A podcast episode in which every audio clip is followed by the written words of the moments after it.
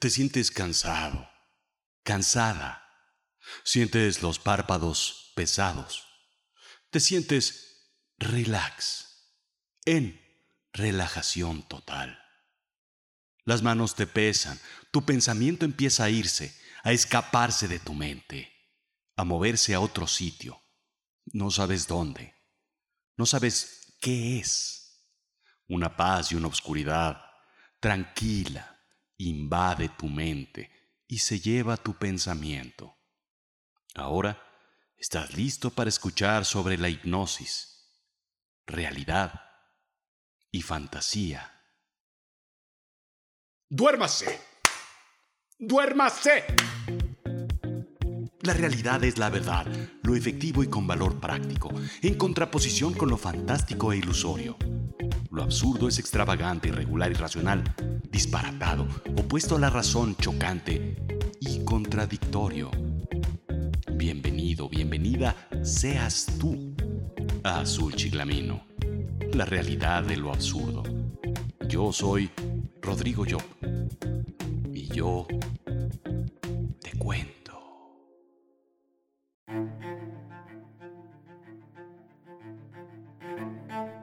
En alguna ocasión fuimos a ver al más grande espectáculo que jamás haya visto. Y vaya que no era un neófito a mis escasos 10 años.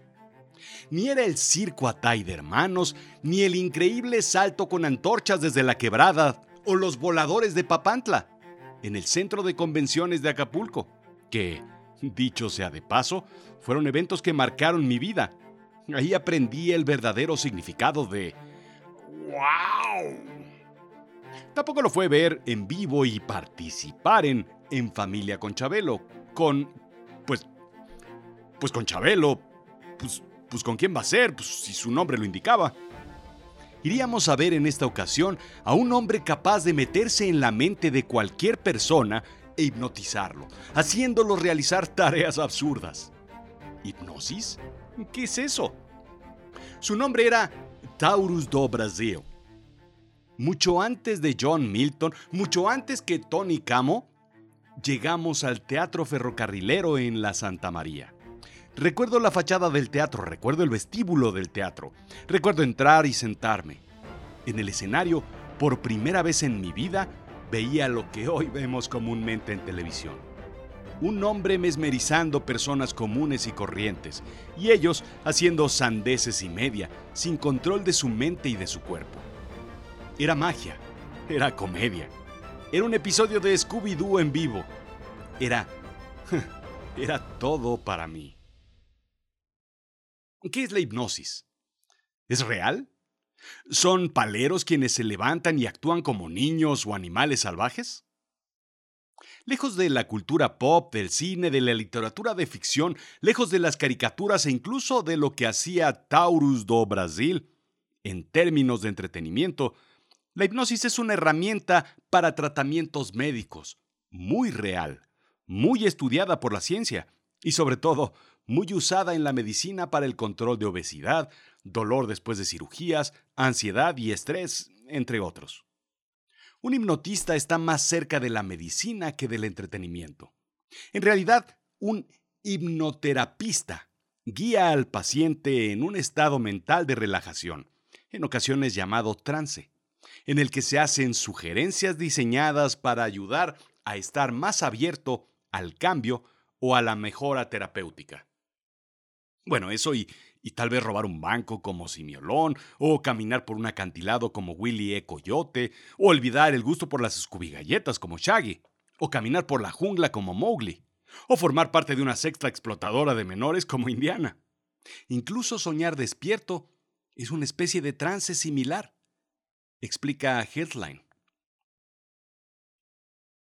Durante un proceso de hipnoterapia se puede colocar una semilla de un pensamiento en la mente en el estado de trance, semilla que prosperará en cambios arraigados.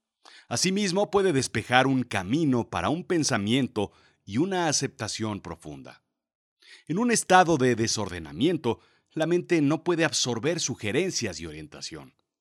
Podrás subirte al coche, andar la carretera, intentando llegar a tu destino, que es la playa, pero si el camino está bloqueado, no lo lograrás por más que quieras y busques cuánta ruta te encuentres. Limpiar ese camino es crucial. Eso hace la hipnosis.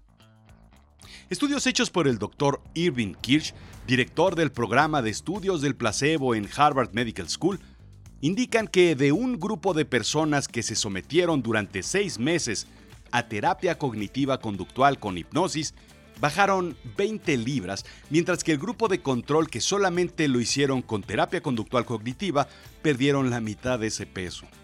Asimismo, el grupo de hipnosis mantuvo esa pérdida durante más tiempo, indica la revista Time. La evidencia científica es efectiva, explica Len Milling, psicólogo clínico y profesor de psicología de la Universidad de Hartford.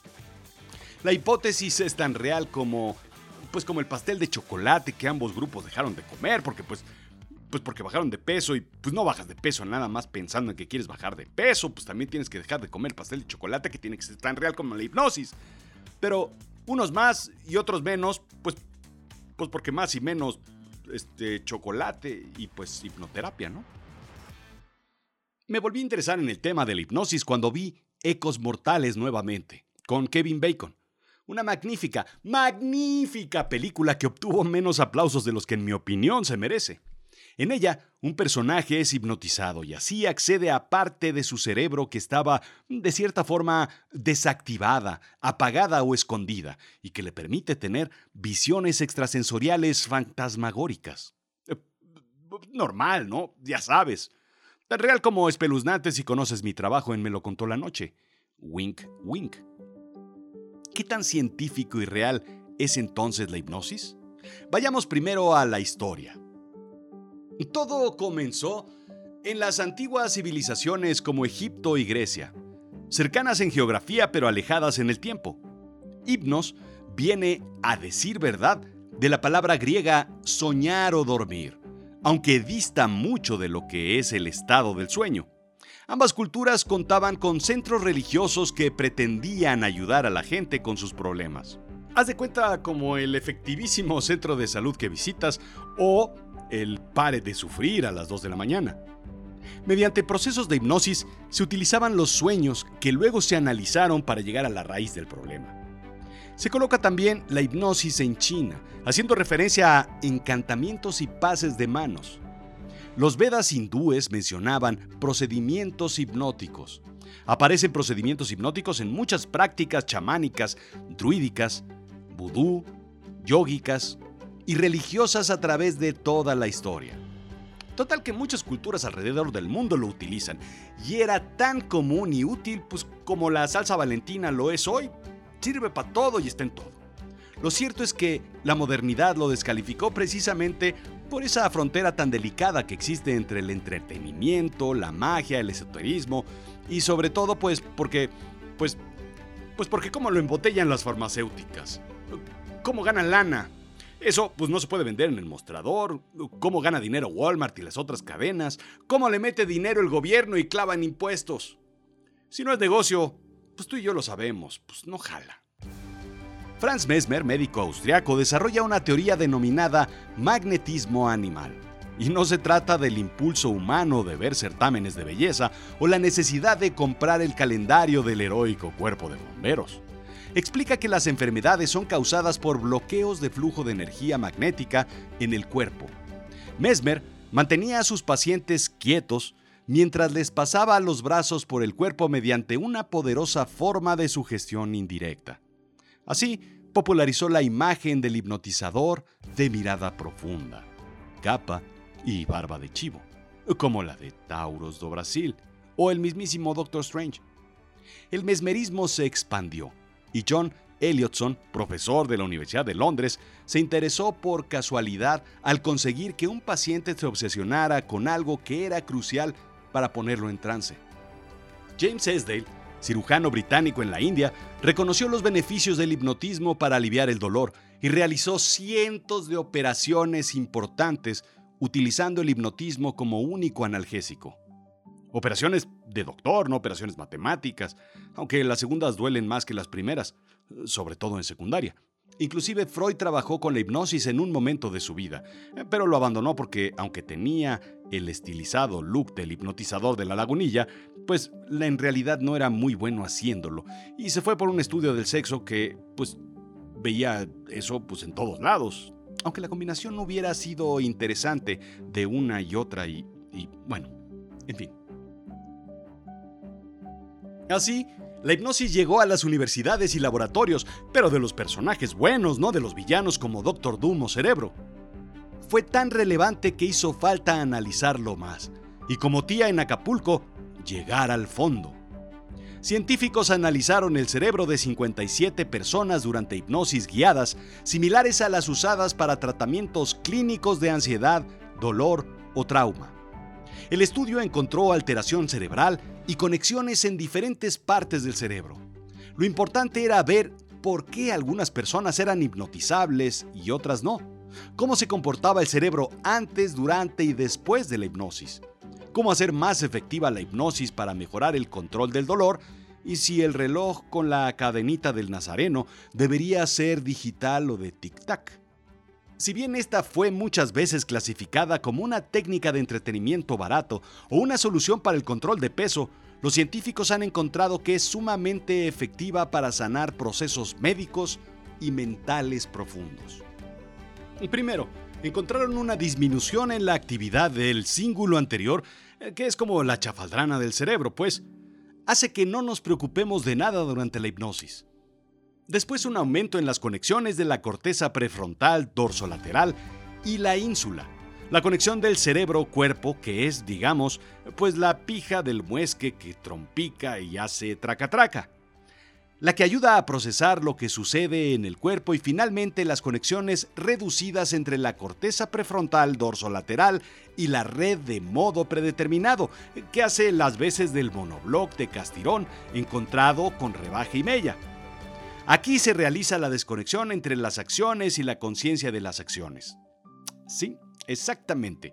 No sirve para nada todo lo que te conté, pero es como cuando vas con el mecánico y te explica lo que tiene el coche y pues no hay que saberlo, no más que hay que pagar la factura y pues llevarte el coche cuando esté listo. Cuando estás realmente comprometido con algo, realmente no piensas en hacerlo, simplemente lo haces, dice el doctor David Spiegel MD profesor de psiquiatría de la Universidad de Stanford. Durante la hipnosis, este tipo de disociación entre la acción y la reflexión permite que la persona participe en actividades sugeridas por un médico o autosugeridas sin dedicar recursos mentales a ser consciente de la actividad. ¿Qué olé? Sí, lo curioso es que el cerebro es un equipo del cual conocemos muy, muy poco, y estudiarlo es súper complejo pero súper importante. La hipnosis es una herramienta súper poderosa, parte de todo el megaproceso de todo el cerebro y que también poco conocemos y que al igual que todo lo desconocemos, lo tratamos como raro, extraño, sobrenatural o mágico. ¿Por qué viene a colación este episodio? Bueno, pues ahí te va. A veces veo gente de un lado y del otro. No me malinterpretes todavía. Verdaderamente que está obsesionada con seguir una idea, un concepto, una corriente, como la de woke, por ejemplo, o, sí, un político, con una total, y cuando digo total, digo total aceptación y convencimiento de discursos, ideas, conceptos, por absurdos que estos sean. Casi, casi como zombies, casi, casi como hipnotizados. ¿Es resultado de una hipnosis masiva o colectiva? Me pregunté. No. Al menos en estos casos. Es un mensaje que llega, en efecto, al subconsciente, pero no a nivel hipnosis. Mucha programación neurolingüística, mucha sugestión, mucha conexión entre sueños y expectativas, mucho efecto hada, lo llamo yo. Cuando nos inscribimos en un curso de hadas y vamos al bosque de las hadas y vas a buscar hadas y estás por todos lados viendo, mirando, observando, es muy probable que la gente termine viendo hadas por supuesto. Aunque algunos sí que puedan verlas en realidad. Wink, wink. Lo cierto es que los políticos son expertos en describir, en mostrar sus necesidades, en resaltar la situación y meterte al mundo mágico y encantado de las hadas, de sus hadas. ¿Es hipnosis? No, pero algo hay de eso. Estamos tan ávidos de encontrar una respuesta que somos capaces de ver todo lo que queremos ver en donde no lo hay.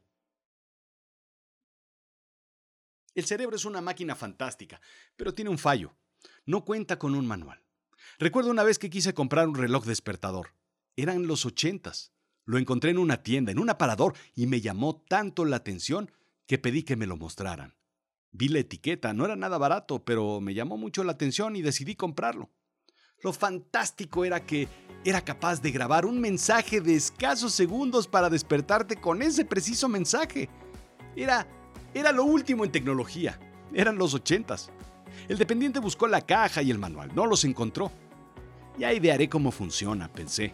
Apreté botones, subí palancas, moví manivelas, no logré echarlo a andar.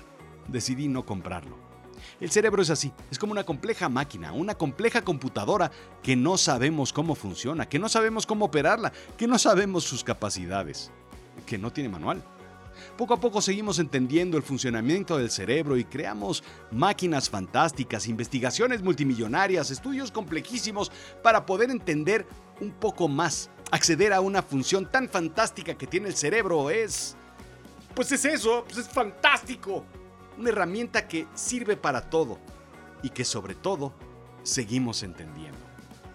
¿No te parece que es increíble?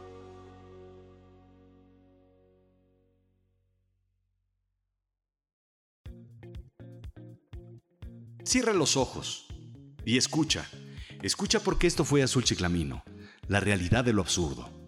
Yo soy Rodrigo Job. Sígueme en Instagram, Twitter, Rodrigo-Job, en Facebook, en YouTube, en TikTok y por supuesto en LinkedIn donde hablamos de negocios y storytelling. Creo que no has visitado www.azulchiclamino.com para que veas todo lo que hacemos, de todo lo que somos capaces. ¿Quieres escribir un libro? Yo te llevo de la mano desde la idea hasta la publicación. ¿Quieres aprender a contar historias de negocios?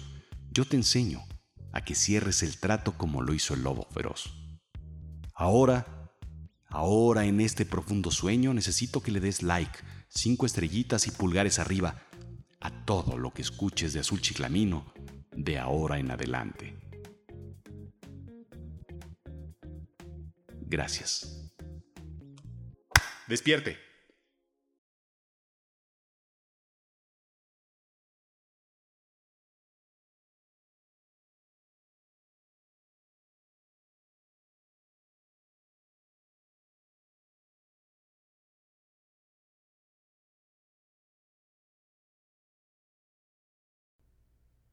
Déjame contarte cómo acabó esa historia.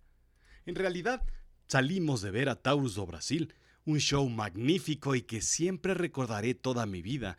Y al final, al final vendían su disco.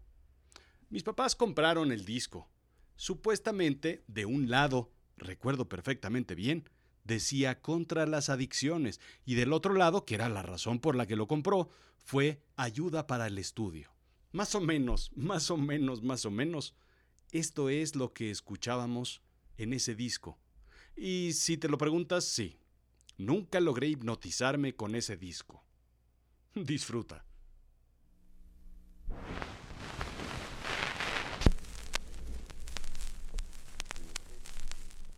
Si usted tiene intención de dormir este sueño hipnótico, tiene que hacer lo siguiente.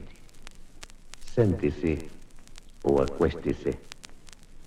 Ponga sus piernas en relax. Entrelace los dedos tal cual como si uno fuera a practicar una oración. Coloque las dos manos entrelazadas atrás de la cabeza, o sea, en la nuca. Cierre los ojos, abra la boca y respire más o menos así. Observe bien, esta respiración tiene que ser hecha solamente por la boca.